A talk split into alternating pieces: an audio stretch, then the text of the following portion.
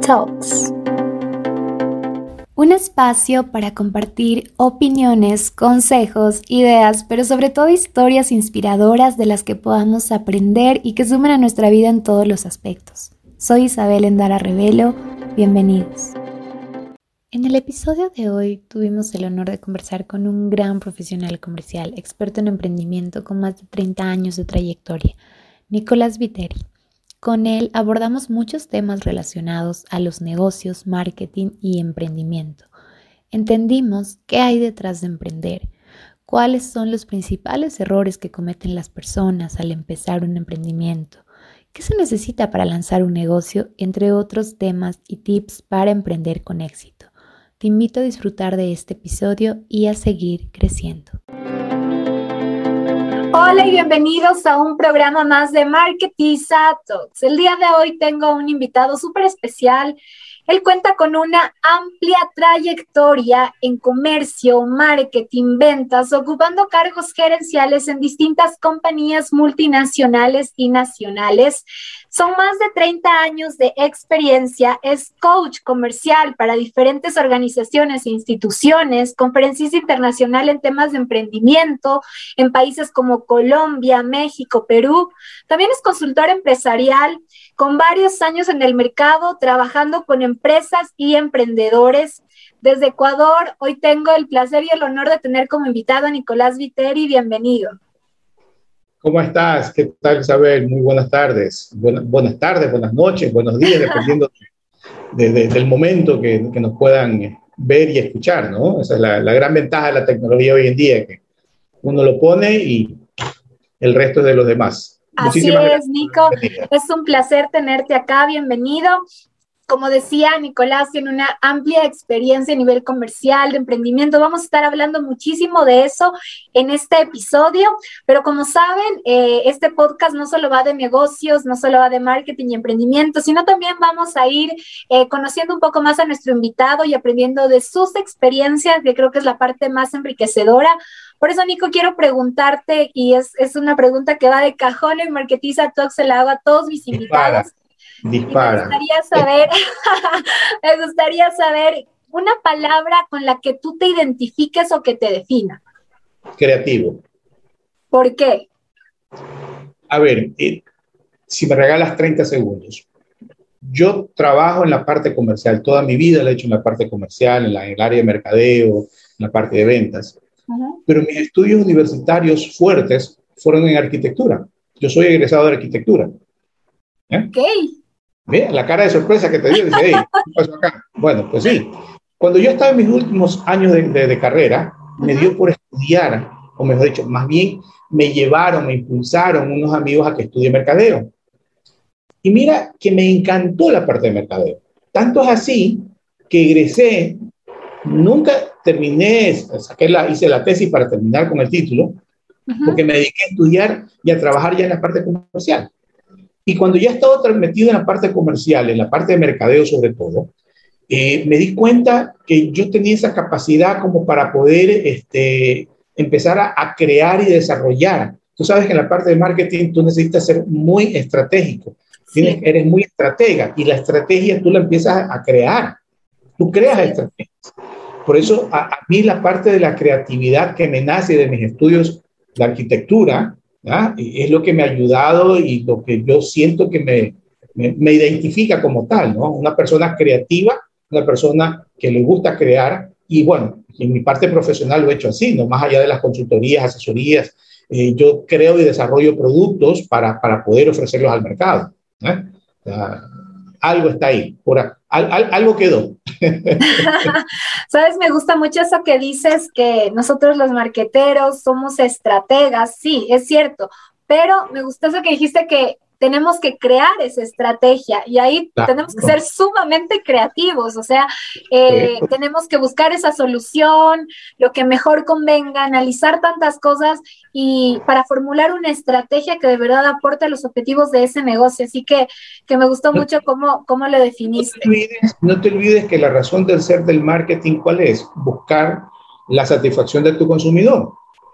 Porque tú puedes tener el producto, ok, perfecto, pero entonces tienes que crear las estrategias, ¿no? Para que eso que tú estás o ya desarrollaste o que lo creaste en base a una investigación que te da una tendencia que vaya a haber un uso, ok, tienes que empezar a crear las estrategias para que llegue el producto al consumidor, para que el consumidor sepa dónde lo encuentra, para que la estrategia de precios esté acorde al mercado que quiere llegar. O sea, todo, todo, todo eso, eh, todos esos pasos requieren de qué? De creatividad como tal. exacto, exacto. Sí, o sea, al final del día la estrategia es ese, el cómo el cómo voy a lograr llegar a ese, a ese objetivo, a ese punto, y, sin duda hay un montón de, de, de factores y la estrategia que es transversal en todos ellos para que se pueda formular una buena estrategia. Así que estoy totalmente de acuerdo, Nico, y me encanta que esa sea la palabra que eliges para definirte, porque, porque es genial y está súper relacionada también con lo que vamos a seguir hablando más adelante contigo.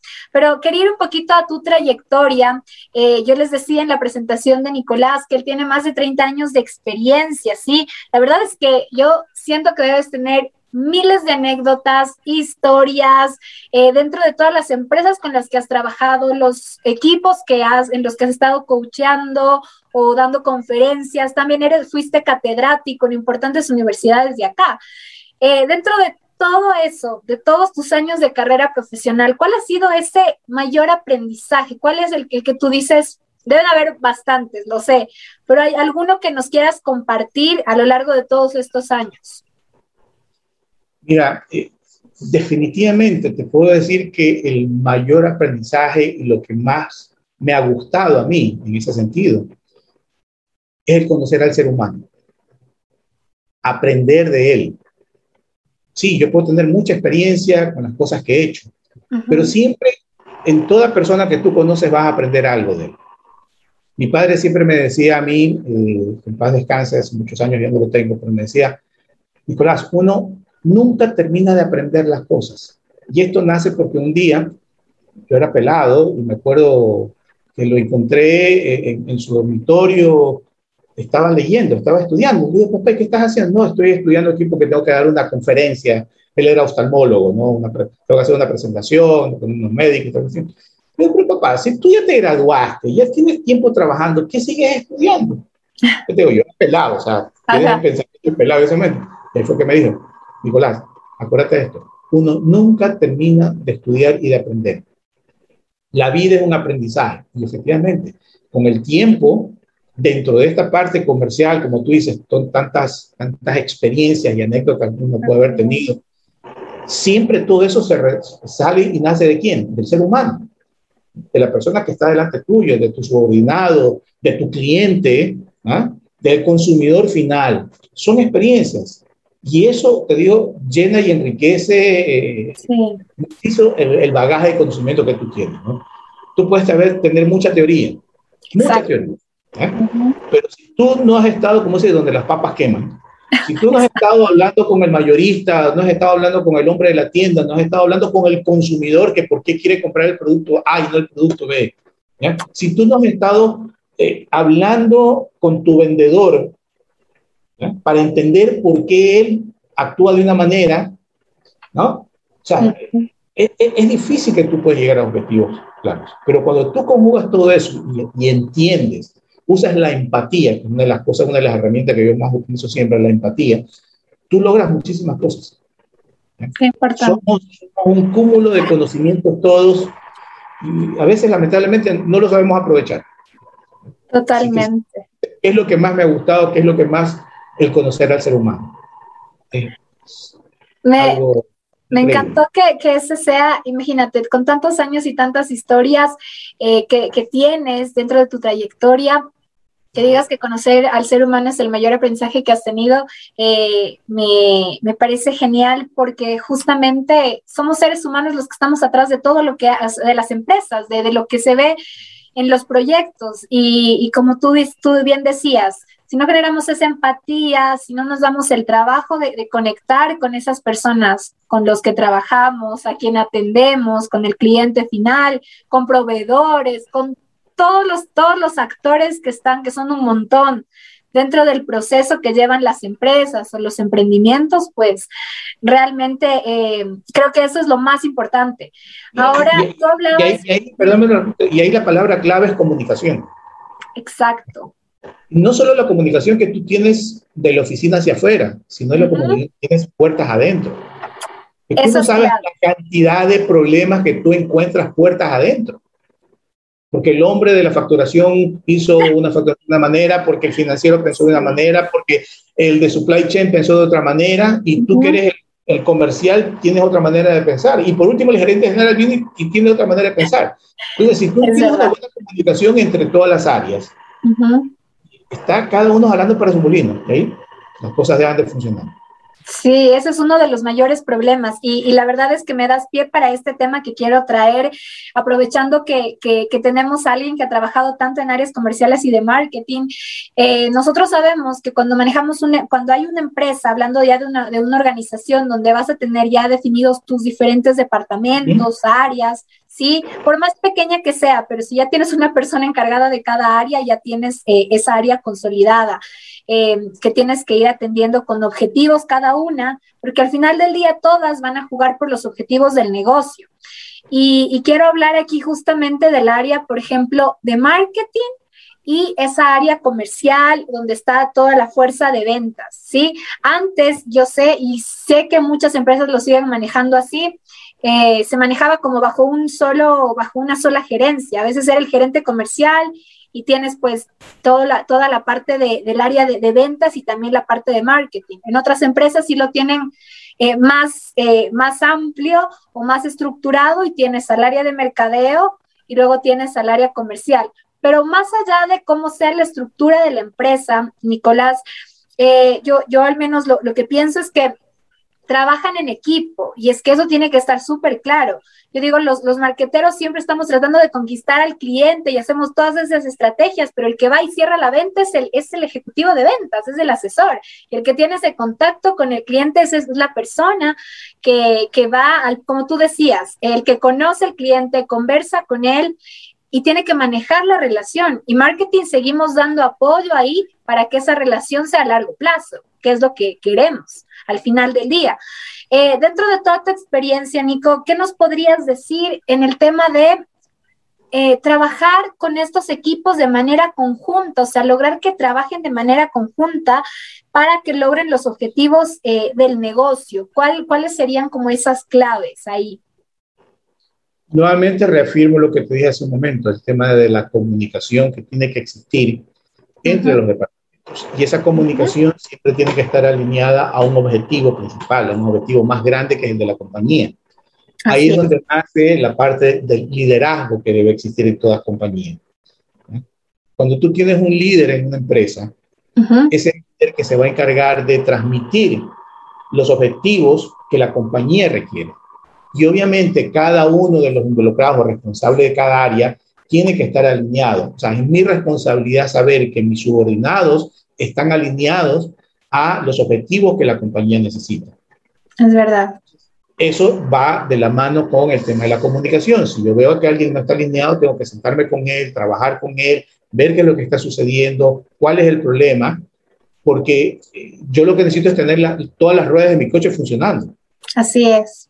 ¿Ok? Entonces, la comunicación es clave en esa situación, de que todas las áreas eh, sepan que están apuntando o que están todas trepados en el mismo barco y que todos están jalando para el mismo lado. Exacto.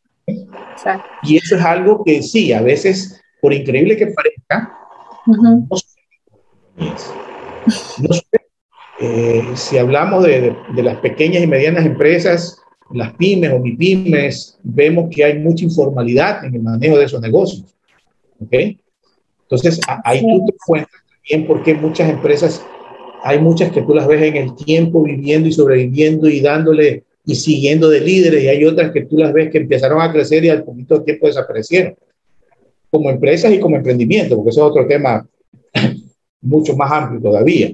Pero sí, yo te diría que realmente la, la, la herramienta principal que toda compañía o que todo líder de compañía debe de asegurarse que existe es una muy buena comunicación. Eso es fundamental. La relación que vas a tener con las personas, todo lo demás. Eso es fundamental, porque si no pasa que luego eh, creamos una mega campaña en marketing, lanzaste la campaña y no están enterados los comerciales y entonces todo lo que tú hiciste, todos esos esfuerzos muchas veces quedan en vano. Que, mencionas eso, te voy a contar una, una anécdota. cuando, nosotros, cuando yo estuve en Gillette, el gerente general era un señor especialista en, en formar compañías puertorriqueño que lo mandaron a Ecuador. Y él tenía la costumbre, y yo aprendí de él, o sea, uno tiene que aprender de sus mayores y de las personas con más experiencia. Yo aprendí de él una cosa que fue, hasta el día de hoy la, la, la, cuento como anécdota acá. Íbamos a sacar una promoción, y como tú dices, el hombre de mercadeo es el gurú, es el genio, es el que hace todo. Yo lo digo y todo lo demás tiene que agachar la cabeza y hacerlo. ¿No verdad? Pero ¿qué es lo que él hacía? me decía, a ver, ¿cuál es la promoción que vamos a sacar para el Día de las Madres? Pues, mira, vamos a hacer esta promoción así, así, así. Ok, vámonos al área de ventas. Nos vamos al área de ventas. Y nos ponemos a conversar con los vendedores. A ver, muchachos, mira, vamos a sacar esta promoción. ¿Qué te parece? Dame tu opinión.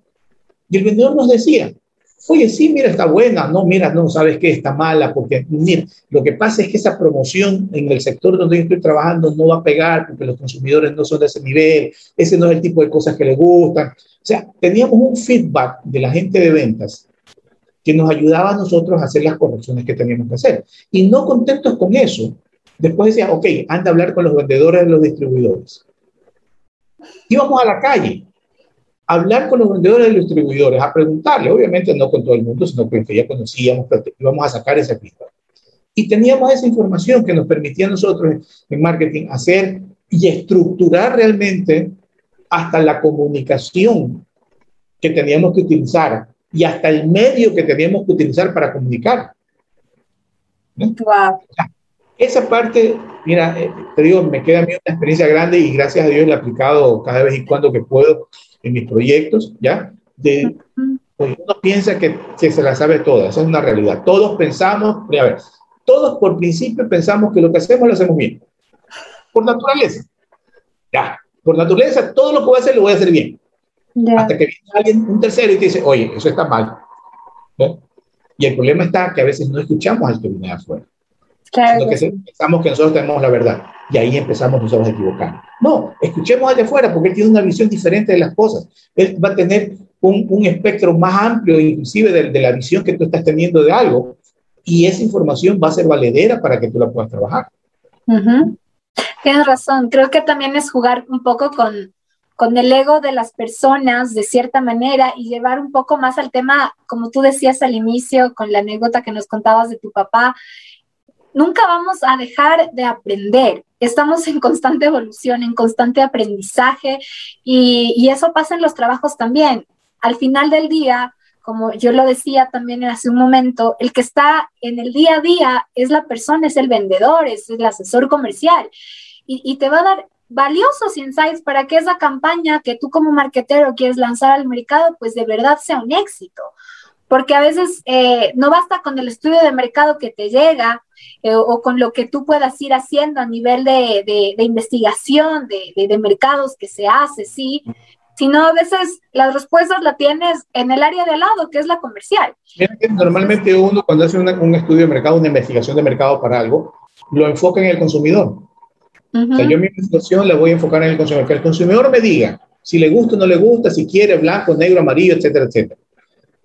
Pero acá lo importante es, sí, yo ya tengo la información del que está al final de la línea. Exacto. Y todo lo que está en el, en el medio. Exacto. Tengo que preguntarles también. ¿Por qué? Porque el, el consumidor de mi vendedor, ¿quién va a ser? Su cliente. El señor, o llámalo distribuidor, o llámalo mayorista, o llámalo el que tiene la tienda. ¿Ves? Que va, a cuál va a llegar el producto. Entonces, cada uno tiene un consumidor final y siempre es bueno ir sopesando la información. A la final de cuentas, tú como hombre mercado y responsable eres el que vas a tomar la decisión por dónde caminar. Pero mucho mejor tomas la decisión si tienes más información. La información es poder. Exacto. De esa máxima. Exacto, y, hasta te va a costar menos en términos de, inversión, porque son las personas que están trabajando contigo al final del día. Estoy totalmente de acuerdo, Nico, nos llevamos el tema de comunicación, empatía, eh, ser también más humildes en tema de que podemos recibir otra, otra forma de ver las cosas y, y sumarle a nuestra idea también adaptarnos también a esas cosas. Tú has dicho la palabra humilde, una palabra muy respetable, que la valoro muchísimo, pero creo yo que la palabra ideal para el ámbito profesional es esa. Hay que ser profesional en las cosas. Y el ser profesional implica que tienes que estar abierto a escuchar. Exacto. A escuchar. Y sobre eso, ahí sí, todo el conocimiento que tienes, aplicarlo. Aplicarlo, totalmente. Tienes razón. Y tú hablabas antes, para, irnos a un tema en el que Nico es experto, que quiero también eh, hablar un poquito de eso. Eh, hablabas de la comunicación y que cuando no hay esa comunicación, eh, no importa el tamaño de la empresa, que pasa mucho en temas también de, de, pymes, ¿sí? De la mediana empresa, de la pequeña empresa y también se da en el emprendimiento porque al final del día, quienes emprenden, sí, tal vez al inicio sea una sola persona y esa persona haga de todo, porque empezó uno solo. A veces se asocian y pues de ahí ya tiene que empezar a haber un tema de comunicación o si no van empezando a, sumar nuevas personas al equipo. Quiero hablar justamente de ese lado, Nico, del tema de emprender. Quiero dejar un poquito el tema corporativo que, que lo estábamos topando e irme a esta parte del emprendimiento, sí, eh, porque creo que también hay muchos emprendedores que, que, escuchan el programa y, o que nos ven también por YouTube. Y preguntarte, eh, dentro de tu experiencia, yo sé que, que, trabajas con emprendedores y que también asesoras a muchos, a muchos pequeños negocios también. Eh, ¿Qué hay detrás de emprender? ¿Tú cómo lo pondrías en palabras a todo eso que hay detrás de, de, de cuando uno se lanza a este camino del emprendimiento? A ver, emprender, la palabra emprender es el término de moda que utilizamos a una realidad que ha habido desde siempre. ¿Qué es el emprendimiento? Es empezar un negocio, ¿verdad? Porque eso es. Y aquí negocios, todos los negocios que han empezado en este país hace decenas de años, arrancaron así. Una persona que tuvo una idea, que tuvo un proyecto, y empezó, empezó a trabajar, se esforzó, fue creciendo, fue creciendo y de eso conocemos muchísimos casos de múltiples compañías aquí en nuestro medio. ¿ok? Ahora bien, en los actuales momentos yo sí hago una diferencia entre emprender y emprender, porque hay el emprendedor, que lo podemos llamar como tal, porque yo me permito llamarlo como tal, aquel, aquella persona que tuvo una idea de algo, pero que además de tener la idea de algo, tiene una visión de crecimiento. Es decir, yo hoy día, lo pongo con este ejemplo, tienes el emprendedor que hay dos emprendedores, los dos nacen en dos garajes.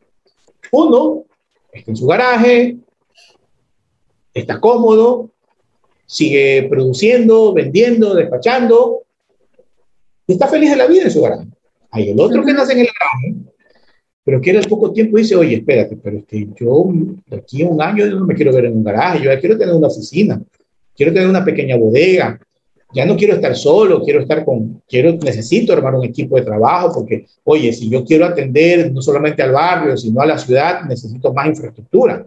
Es decir, tú ahí empiezas a ver la diferenciación entre el emprendedor que se quedó viviendo en su zona de confort en el garaje y el otro emprendedor que tuvo esa visión de crecimiento y que ya hemos visto casos en el mundo de los que cierran en sus garajes y ahora son unos monstruos. Así es.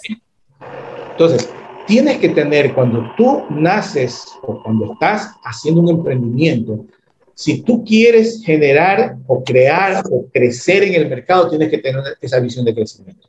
Pensar, hoy estoy yo solo, mañana voy a estar con dos, pasado voy a estar con tres Hoy día vendí una cajita, mañana quiero vender 10 cajitas y pasado 100 cajitas. Entonces, ahí tú ya tienes una visión de hacia dónde quieres apuntar.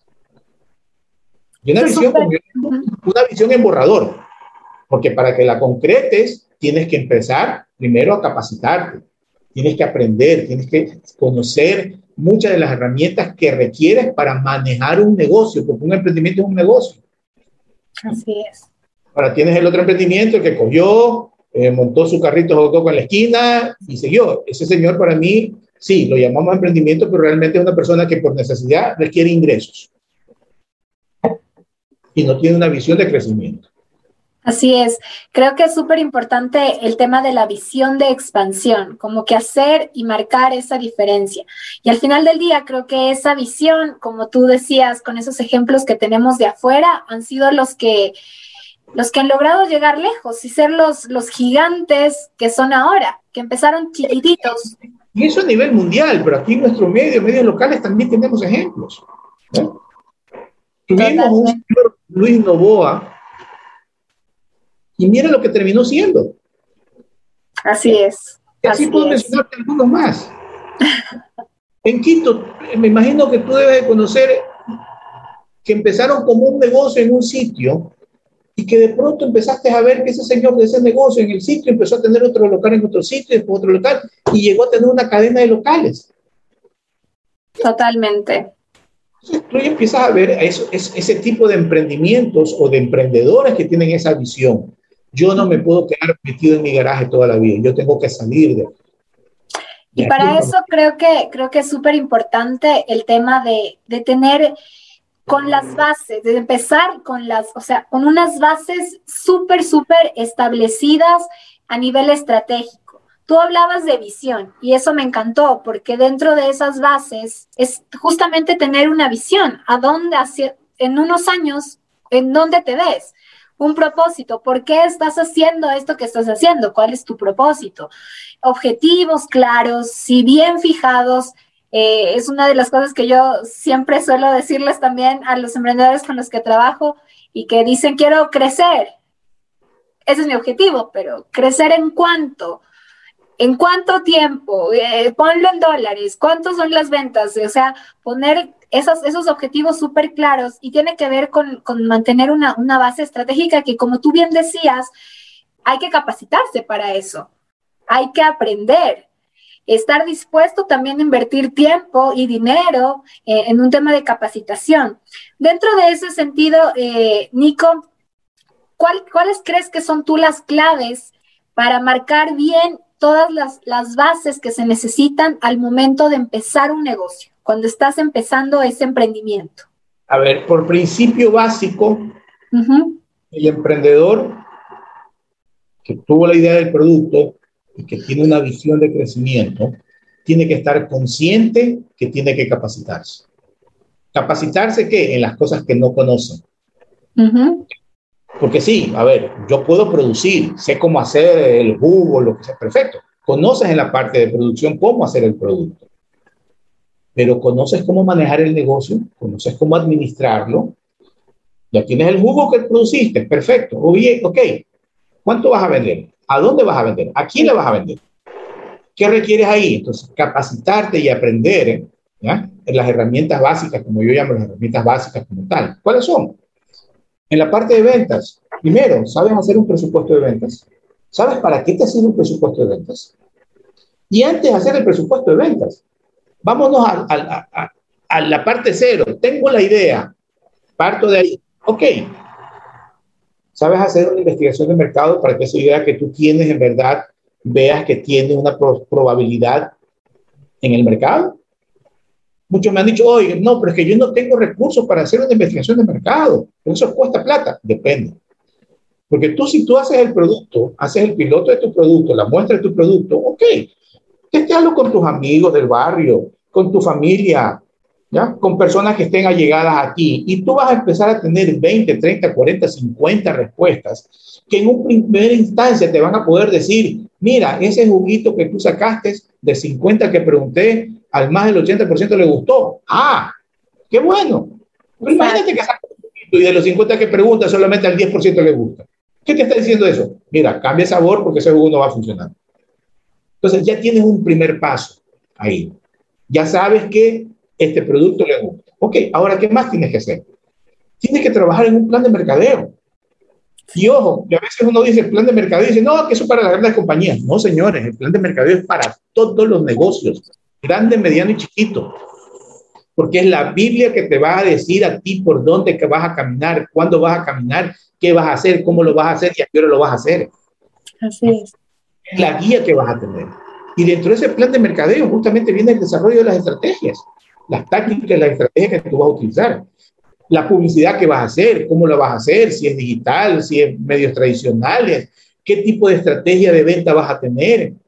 Si tu venta va a ser a través de canales de distribución, va a ser venta directa, redes sociales. ¿okay? O sea, todo eso tienes que conocer. Cuando tengas todo eso de ahí, ¿ya? Que es la parte teórica, como yo digo, ok, ahora sí, vamos a ver si es viable todo lo bonito que estás poniendo. ¿Cómo? Haciendo los números. Ahí es donde entra. Haz tu presupuesto de ventas. ¿Cuántas unidades vas a vender? ¿Tienes tus costos? Perfecto. ¿Cómo vas a sacar tus costos? ¿Cuáles son tus costos? ¿Sabes sacar los costos de tu producto? ¿Sabes determinar la rentabilidad que te va a quedar en tu producto? Porque una cosa es, una cosa rentabilidad de mi producto, otra cosa es utilidad que me genere el negocio. Son cosas diferentes. Entonces, cuando tú tienes eso, puedes hacer tu estado de pérdida y ganancia y decir, ok, me, me cuesta tanto. ¿Cuáles son tus necesidades como persona? Ok, yo como persona necesito tantos dólares para yo tener, cubrir mis tarjetas de crédito, mi cuestión de trabajo. Ok, eso mételo en tu estructura de costos como un costo fijo que tienes que tener ahí. Porque muchos emprendedores, el error que cometen es, no, no, yo no me pongo sueldo. ¿Ya? Tienes razón. Cometes, ese error. No, tu sueldo, lo que tú quieres ganar, mételo. Porque eso es lo que te va a decir a ti cuánto es lo que tú tienes que vender para cubrir todo eso de ahí. Así es ay, pero es que lo que tengo aquí para vender no puedo hacerlo yo solito. Ok, vamos a revisar tu estrategia de ventas. Si tú sabes que para recibir todo lo que tú quieres de utilidad, ¿verdad? Fuera, perdón, fuera de utilidad, cubrir tu sueldo principalmente. Tienes que cubrir costos, la luz, el agua, el internet, el teléfono, todas las cuestiones. Que todo eso tienes que cubrirlo. Y ese nivel de ventas que tú estás poniendo no lo puedes hacer solo. Vamos a la estrategia. ¿Qué dijiste que ibas a hacer en la estrategia de venta? ¿Cómo ibas a vender el producto? Empiezas a hacer las afinaciones hasta que tú de ahí recién puedes decir, sí, el producto es viable. Porque ya sé cómo venderlo, dónde venderlo, cuál es la rentabilidad que va a tener, cómo voy a manejar los costos, etcétera, etcétera, etcétera. Pregúntale a los emprendedores cuántos hacen eso. Que levanten la mano, cuántos hacen esa parte de ahí. Sí, ese creo que es uno de los principales errores, Nico. O sea, eh, la gente muchas veces tienen muy buenas intenciones y tienen esa idea y se enamoran de la idea y están que sí, que esta es la mejor idea y es que con esto, pero no lanzan ni una encuesta. Yo digo, yo a veces les digo, pero utiliza las, las digitales, las que están, tienes plataformas gratuitas, pero aunque sea, haz, investiga aunque sea algo antes de lanzarte al mercado así. Estoy súper de acuerdo y sobre todo me gustó mucho esa parte que dijiste que esta, todo esto de lo que estamos hablando no solo es para las empresas grandes, o sea, hay que romper ese paradigma. Esto aplica para cualquier tipo de negocio, incluso si tú vas a lanzarte como unipersonal, o sea, solito al principio, sea de comercio, solo, tiene, así, así tú seas solo, tienes que sacar tu estructura de costo de lo que tú vas a hacer. Bueno, repito, tú vas a requerir un dinero para ti. Ok, incorpóralo para que sepas cuántos servicios tienes que dar en el mes para cubrir ese costo que tú estás poniendo. Así es. Y, me parece que eso es una de las, de, eso es uno de los errores, ya vamos a hablar también de, de eso, pero es un gran consejo. O sea, al final del día, no porque tú seas un emprendedor, no tienes que contemplar un sueldo porque tú estás trabajando todos los días para esa empresa que si bien es tuya, pero necesitas ponerte un sueldo. Luego te despechas porque no tienes, no tienes el ingreso, no estás con las comodidades que tal vez tú quisieras, pero es porque no lo pusiste en números. Y volvemos a la parte de, fijar esos objetivos y, ponerlo en números, o sea, que te hablen las cifras, porque tú hablabas también del plan de marketing. A mí me encanta porque ahí es como que uno se hace todas las estrategias y sí, por acá vamos a hacer esto, comunicación por acá, pero eso, todo lo que se haga en el plan de marketing tiene que estar eh, en números. ¿Cuánto me va a costar? Si dijiste que ibas a hacer esta campaña, ¿cuánto, ¿cuánto te va a costar hacer esa cuña en la radio, lanzar esto en redes sociales, imprimir esa, eso para que se vea tu marca, pagarle al diseñador para que te cree el logo? O sea, por, eso, por eso hablamos de tener un presupuesto. El presupuesto no es solamente decir cuántas unidades voy a vender. El presupuesto es decir, ok, estas unidades voy a vender, esto me va a producir en dólares, esto es lo que va a tener en costos, esto es lo que tiene costos fijos, costos variables, y esta es la utilidad o la rentabilidad, la rentabilidad y la utilidad que me va a dar. ¿Ok? Totalmente. tienes que conocer esa parte de ahí, tienes que ser consciente de que tienes que tener esa, esa estructura. Como dicen el PNL, el Profit and Losses que tú necesitas tener de todo negocio. Es más, no del negocio, de cada producto.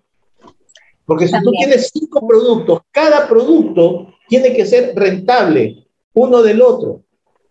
Porque también ese es otro problema que hace mucha gente. Tengo cinco productos, pero solo uno me da utilidad, los otros me están dando pérdida. Entonces uno está subsidiando a los demás.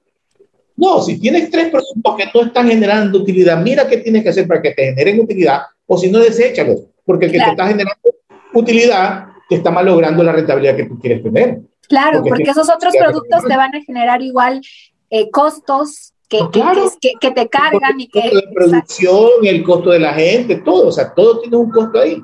Exactamente, estoy, estoy muy, muy de acuerdo contigo, Nico. Y, y, esta, esta parte es súper interesante porque tú hablaste de, de, que uno de los errores es lo que hablábamos de no ponerse un sueldo no ponerse ese ingreso que tú como, como dentro, considerarlo dentro de tu estructura de costos, ¿verdad? Y ponerlo como un costo fijo. ¿Qué otros errores tú has podido en tu experiencia trabajando con emprendedores encontrar? O sea, errores que cometen los emprendedores para que nuestra audiencia también los conozca y pues aprenda de ellos. Todo lo quieren gratis. Ese es un gran error, que lo hemos, de los cuales podemos decir que todos somos culpables porque mal acostumbramos al emprendedor con la excusa, ah, no es que emprendedor, pobrecito, está empezando, démosle gratis las cosas. Entonces, cuando tú le dices, y tú lo has vivido, no, es que esta asesoría te va a costar tan, uy, no, no, no, no, no, si ya me van a dar un live gratis. Así ¿Eh? es. Estamos creando un problema porque el emprendedor se acostumbra y no aprende que tiene que, que todo tiene un costo en la vida. Y tiene que invertir. Es que las empresas necesitan inyectar capital porque así crecen. O sea, es, es, así. Es la única manera. O sea, ¿cómo puedes tú aprender las cosas? Mira, otra, otra, otra anécdota. Cuando yo recién ingresé a Gillette, muchas de mis anécdotas son en Gillette porque para mí es una de las escuelas más grandes que yo he tenido en la vida. Realmente es una, ya lamentablemente ya no está como compañía, ahora es una división de Procter Gamble pero cuando era, era compañía, eh, una escuela fabulosa. Cuando me estaban contratando a mí, nuevamente el gerente general de la compañía, Fran González, por lo pequeño que te comenté, él me hace este comentario. Mira, me dice, mira muchacho, este, dime una cosa, cuando tú vas a la universidad y quieres aprender algo, perdón, me dice, cuando tú quieres estudiar y tener una profesión, ¿qué haces? Bueno, tengo que inscribir en la universidad. Ok, y la universidad tú tienes que pagarla, ¿no verdad? Claro, sí, yo tengo que. Ok, entonces fíjate, tú para aprender algo tienes que ir a la universidad y tú pagar para que te enseñen. Aquí en Gillette, nosotros te vamos a pagar y tú vas a aprender. fíjate el enfoque que, que, le dieron a la situación del el conocimiento como tal.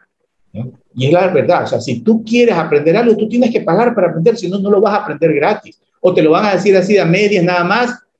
¿Y cómo lo haces después? ¿Eh? Entonces, es y yo creo que es eso, el emprendedor tiene que estar consciente.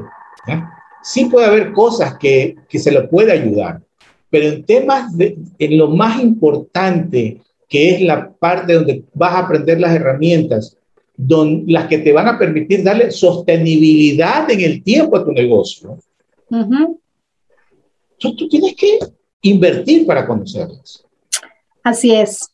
Así es, y coincido y estoy totalmente de acuerdo, sobre todo también porque al final del día eh, los profesionales, como nosotros también, tenemos que hacer valer el trabajo y, luego se, hace un mercado tan, como yo a veces digo, eh, hay muchas personas que, que, empiezan a bajar esos, por ejemplo, en temas de, asesorías, que tú lo comentabas antes y todo, eh, empiezan a mal acostumbrar al mercado, incluso. Y entonces la gente luego empieza a decir, no, incluso los diseñadores también tienen mucho conflicto en esto, porque acá me lo hacen más barato, por acá no me cobran nada. Bueno, todas estas cosas que hacen que, se vuelva como algo cíclico y que a veces uno eh, eh, influyen y entran más actores y a veces también eh, como asesor, como consultor, estás tú dentro de ese ecosistema también ahí eh, y creo que es algo que sí se debe trabajar en el tema de los emprendedores. Como tú dices, se entiende que los, que los recursos no son los mismos que cuando ya tienes una empresa súper establecida, que puede pagar una, una capacitación, eh, porque tiene un presupuesto destinado mensual para capacitar a su gente, pero sí es importante entender que como tú eh, lo comentabas hace un momento, tenemos que aprender, tenemos que capacitarnos, que no lo sabemos todo, que tal vez tengamos mucha, mucha expertise en esto que quiero lanzar, en este servicio o producto, pero no sé, como tú decías, cómo hacer un presupuesto, no sé un plan de marketing. Y no es solo teoría, porque a veces la gente también yo creo que, que dice, no, pero es que eso, o sea, como plan de marketing, ¿para qué? O sea, como que lo ven como muy teórico todo y no saben que necesitan, o sea, yo incluso les digo, escribe el objetivo, o sea, si no, no solo me digas que ya cuánto quieres vender y en cuánto tiempo, sino escríbelo para que sepas, o sea, que tengas algo tangible en lo que tú tienes que irte fijando y midiendo si vas cumpliendo las cosas. Y acuérdate, acuérdate de algo, y esto, por favor, para que todos los emprendedores que nos están viendo lo tengan muy presente. El mercadeo, sí, tienes que fijar tus objetivos, pero lo principal de un plan de mercadeo es que es el documento en donde tú vas a plasmar, a plasmar las estrategias que tienes que implementar para llegar al objetivo que estás poniendo. Porque tú puedes poner, sí, yo quiero vender eh, tanto X, es mi objetivo. Okay, ¿Y cómo lo vas a hacer? Exacto. ¿Qué estrategias que están en, en, todo, que están en tu producto, estrategia de dónde lo vas a poner, que ya viene con el tema de plaza, estrategia de cómo lo vas a comunicar. El desarrollo estratégico del, del, del, plan como tal. ¿eh? Exacto. ¿Cómo lo voy a vender? ¿Dónde lo voy a vender? ¿A qué canales voy a llegar? ¿Quién es mi cliente? ¿Cuál es la estructura de precio? ¿Cuál es la estrategia de precio que voy a tener? ¿Cuál es la estrategia promocional que quiero utilizar? ¿La estrategia de publicidad o de comunicación que quiero ¿Cuál es mi posicionamiento? Que eso también la gente no sabe. posicionar el producto como tal en la mente del consumidor. ¿A quién me dirijo? Es otro error. Ahí, te digo, ahí, tienes, ahí tienes tú la clave de por qué tienes que hacer un plan de mercadeo, porque tienes que desarrollar estrategias que son las que te van a ayudar a llevar al objetivo que te estás planteando. Totalmente, sí, estoy súper de acuerdo con eso, Nico, y la verdad es que creo que sí hay que cambiar esa mentalidad, ese chip, y, y para los que nos están escuchando, pues que se lleven también esto, esto que Nico nos está comentando. Yo les hago una reflexión. Un administrador de empresas ¿no verdad? Un economista, un médico, un ingeniero de cualquier rama. Para llegar a ejercer su profesión con éxito, ¿qué tuvo que hacer? Estudiar. Estudiar y pasar un X cantidad de años aprendiendo. Hoy un médico te aplasta un botón y con un rayo láser te cura. Pero para llegar a eso, tuvo que pasar 10, 12 años de aprendizaje, hasta de las cosas más básicas, cómo se llama cada huesito de los dedos, de la mano, de los pies. Posiblemente no le sirve para nada, pero tuvo que aprender todo eso para que hoy pueda aplastar un botón y con placer te cura. Así es.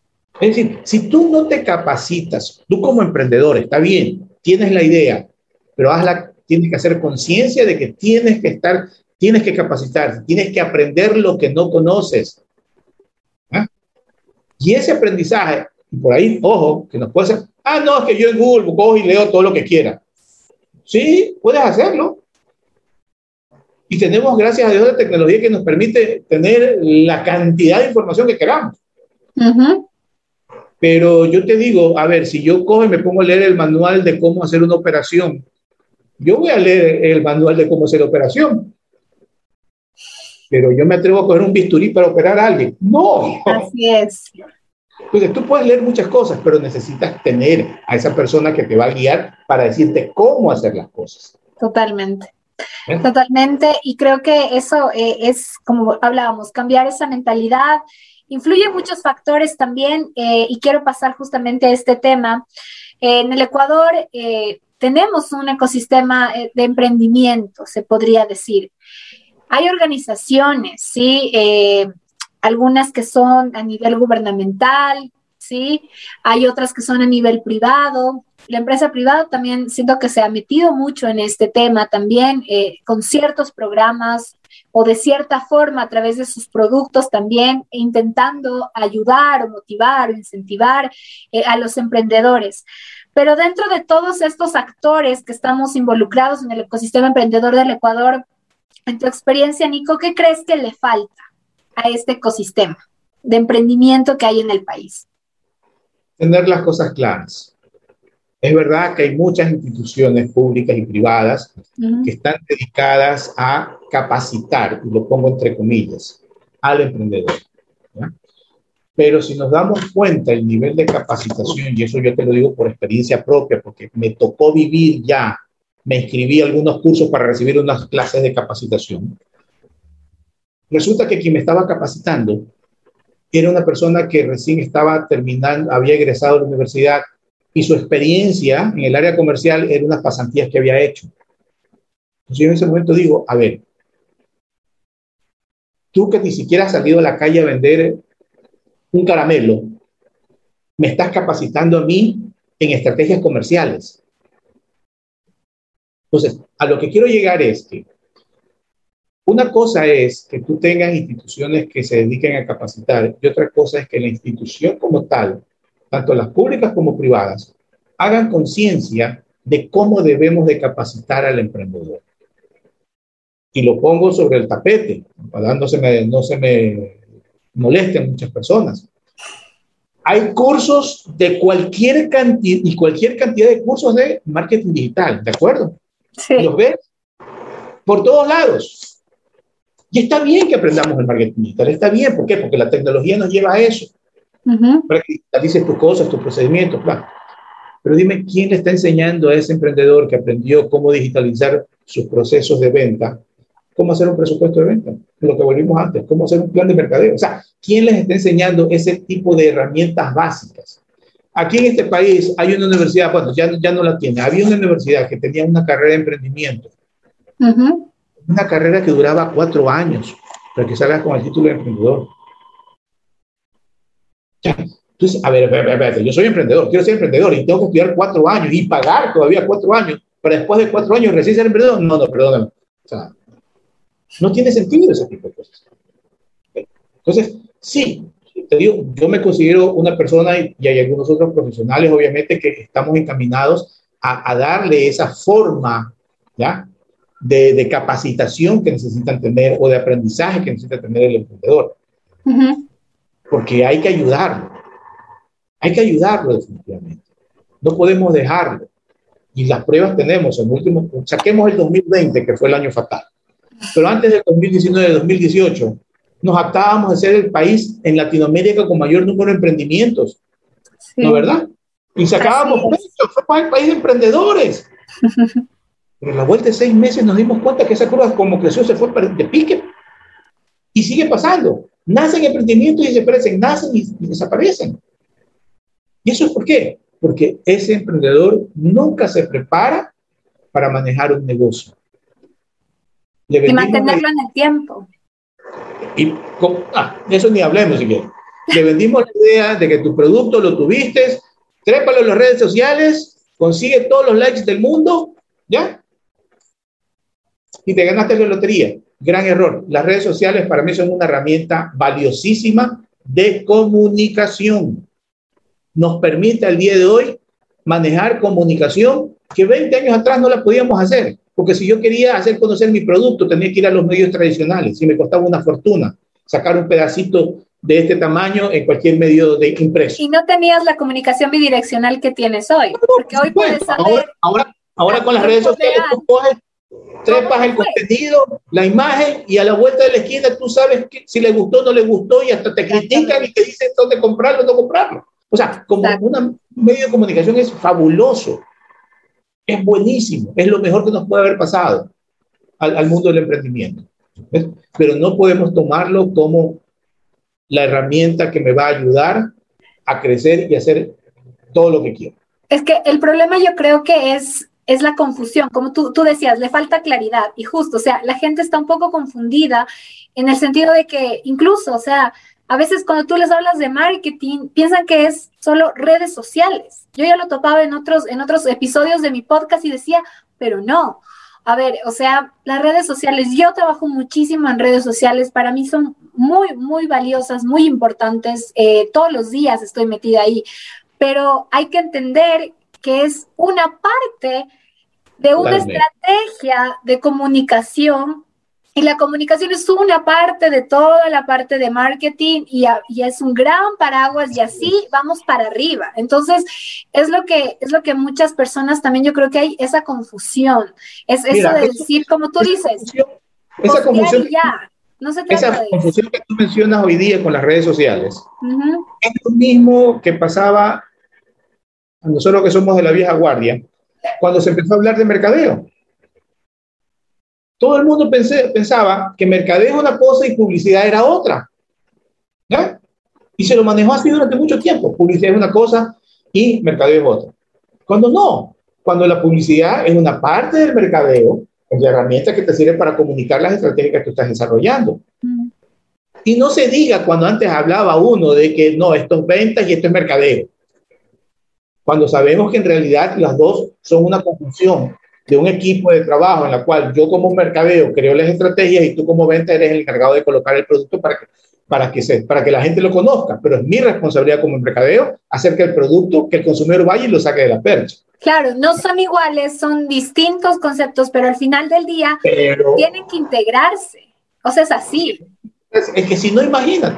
O sea, pero volviendo al tema de la, de la, confusión que la gente tiene, ¿no? Al inicio también. Ah, no, publicidad es una cosa y mercadeo es otra. No, es, una, es una, un es complemento de la otra. No pasa ahora lo mismo. Redes sociales es una cosa y marketing otra. No. Redes sociales, como tú bien lo expresas, es una herramienta muy valiosa que cuando uno la sabe utilizar, mira, le sacas todos los réditos del mundo que puedas. Sí, yo creo que eso también tiene que ver con lo que estábamos hablando de, de de capacitarnos. Yo siempre, yo soy fan de, de, de, y a mí me encanta decirles, a ver, ¿qué es esto? No es lo mismo, la diferencia entre marketing y ventas, en dónde se unen, cómo trabajan en conjunto, porque creo que cuando uno sabe los conceptos y maneja los conceptos, por más que lo quieras decir teoría, puedes luego establecer de verdad estrategias que impacten, porque si no, no vas a saber de lo que estás hablando. O sea, vas a, vas a vivir como tú dices, en esa falta de claridad, en esa confusión que yo decía. Y es súper importante que las personas pues sí estén bien empapadas y entiendan de qué va cuando se meten a hacer emprendimiento, cuando empiezas en este gran camino. Clave, es clave que el emprendedor haga conciencia y diga, sí, necesito capacitarme, necesito aprender. ¿Ya? Ese es el primer gran paso que ese emprendedor tiene que dar. Tienes la idea, fabulosa. Ok, ahora el segundo, segundo gran paso que voy a dar. Necesito aprender para que esa idea que tengo llegue a donde quiero llegar. Eso me parece genial. Yo quería justo preguntarte, Nico, eh, tú has trabajado con varios emprendedores y, bueno, hemos hablado de muchas cosas, hemos abordado temas de lo que no puede, lo que no puede faltar, hablamos de capacitación, hablamos de los errores que cometen, hablamos de las claves cuando se establecen una base estratégica para emprender.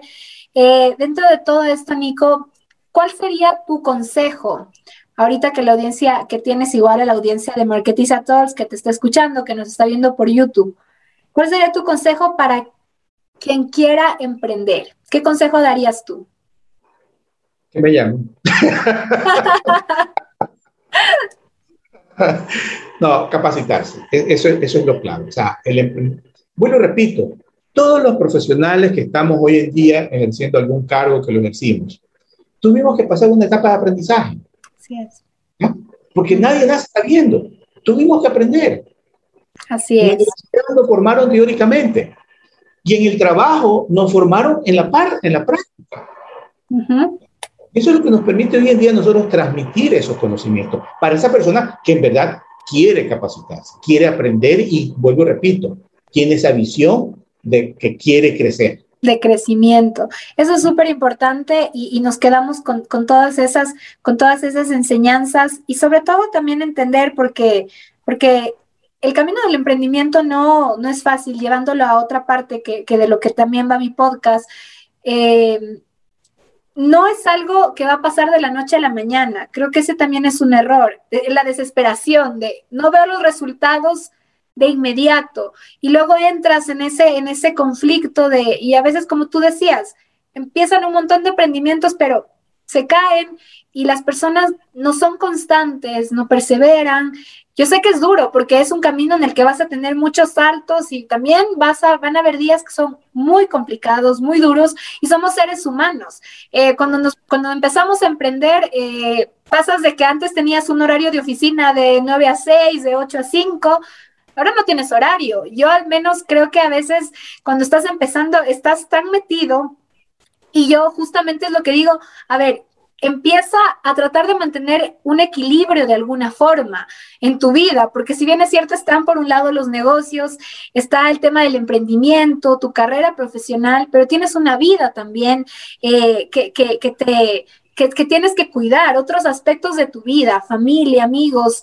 Eh, los seres humanos eh, tenemos distintas áreas, distintas aristas en las que tenemos que guardar un equilibrio siempre. Por eso siempre me gusta preguntarles a mis invitados, eh, Nico, más allá del tema de los negocios y todo, yo sé que a veces hay libros o películas o series de las que nosotros podemos sacar muchísimo aprendizaje, porque tal vez no te hable de negocios, pero tal vez te habló de, algo que, a ti te estaba haciendo falta justo en ese momento escuchar o saber y que va a aportar a tu vida, ¿sí? Y que de cierta forma se aporta a tu vida como ser humano. Tú hablabas de que lo más bonito que te has llevado en estos años ha sido conocer a los seres humanos, eh, esa empatía que hablamos al inicio. Entonces, qué bonito también es cuando luego esa cosa que tú aprendiste y que te hizo crecer como persona, la puedes también aplicar en tus temas profesionales. Quisiera que nos cuentes, Nico, un libro, una serie, una película que tú quieras recomendar a la audiencia que nos está escuchando y viendo. El libro que a mí más me ha impactado y que más me gusta y que lo sigo, lo sigo leyendo todos los días. ¿Sabes cuál es? A ver el libro de la vida. Ok. Ese libro es el mejor libro que tú puedes encontrar y es gratis. Lo encuentras a cada paso que das. Lo importante es saber entender cada uno de esos pasos y aplicarlos en lo que estás haciendo, en tu parte personal y en tu parte profesional. Hay muchos libros escritos por grandes autores muchas películas, de todo. Pero en mi experiencia, el libro de la vida ha sido el más valioso. Porque muchas veces tú lees un libro y a veces lo que estás leyendo te entró por un oído y te salió por el otro. Ok. Pero el libro de la vida ese te queda grabado, ese te queda marcado. Y es el que te ayuda a no, a ver, no digamos a no cometer, a minimizar los errores. ¿Eh? Porque no digamos que no, va, no vas a volver a caer. Sí, somos seres humanos y nos equivocamos y capaz que vamos a caer. Pero ahí viene lo importante, que aprendemos que no es las veces que te caes, como se dice, sino las veces que te levantas. ¿Eh?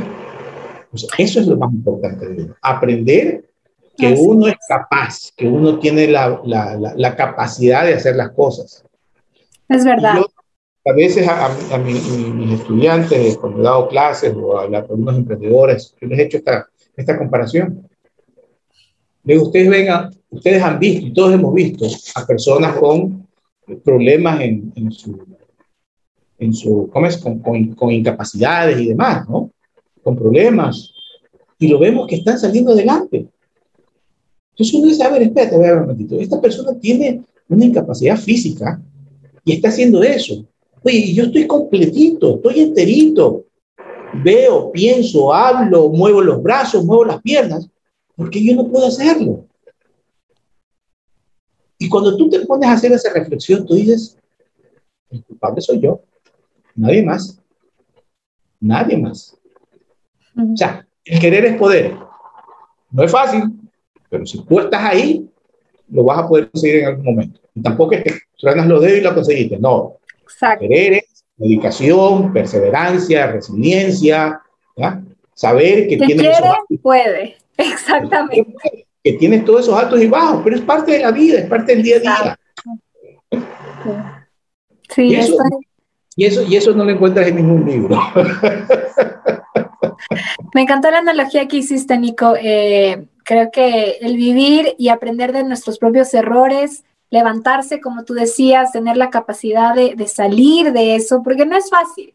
No pasa de la noche a la mañana, no es que no te vayas a equivocar, pero la idea es que justamente transites ese momento, aprendas y vuelvas. Yo, yo digo, transita. Si estás sintiendo eso en ese momento, transítalo, pero no te rindas, no es que se acabó ahí, sino vuelve, vuelve con más ganas. Y recuerda ese propósito que hablábamos también al inicio, ¿por qué lo estás haciendo? Eso te va a motivar. Hay un detalle, hay un detalle y hay una herramienta que desde el punto de vista comercial, todos, absolutamente todos, debemos de aplicarla, que es la herramienta que nos va a ayudar a nosotros a saber cómo hacer las cosas en qué momento las vamos a hacer, cómo las vamos a hacer y por qué las vamos a hacer. Es la herramienta que nos va a ayudar a minimizar el nivel de estrés que podamos tener. Es la herramienta que nos va a ayudar a organizarnos mejor en nuestro día a día, en nuestra vida personal y en la profesional. ¿Ah? ¿Sabes cuál es esa herramienta? La, la planificación. Nosotros no sabemos planificar.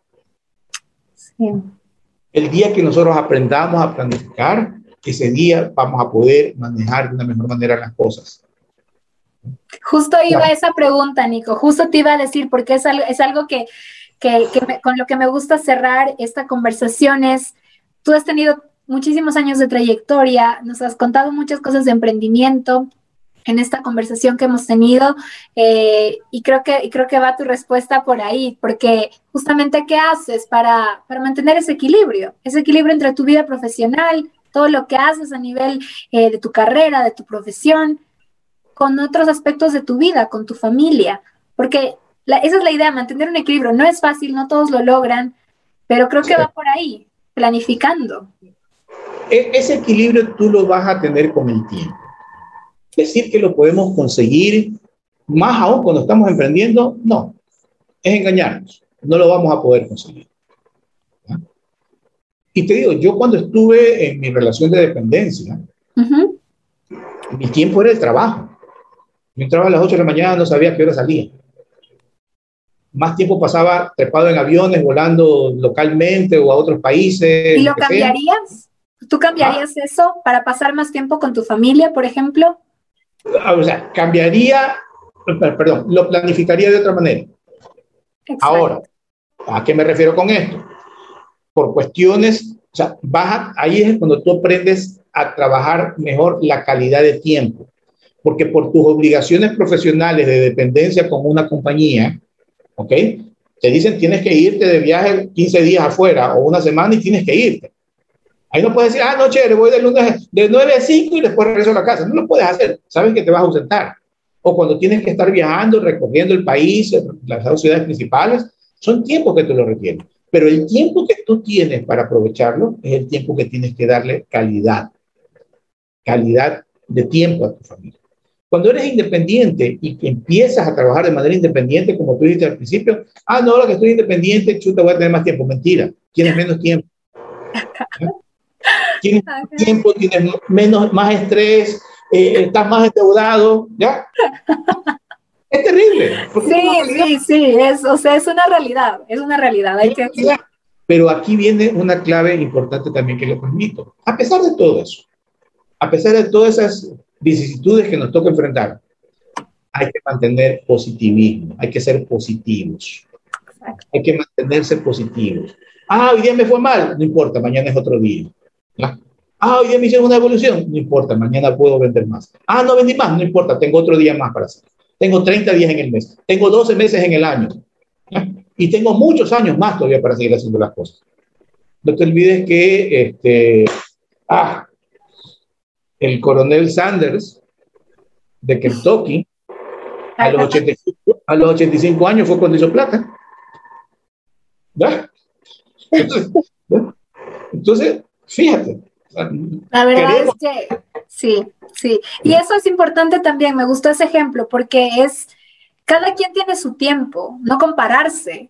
no, no, no, no decir, ay, es que ya me, ya, ya estos años, o sea, empiezas a poner un montón de excusas y es, a ver, tu proceso, tu tiempo y vívelo. O sea, cada uno lo va a tener de forma distinta. Capaz esta persona lo está logrando más rápido, ok, es su, es su proceso, es así como lo está haciendo.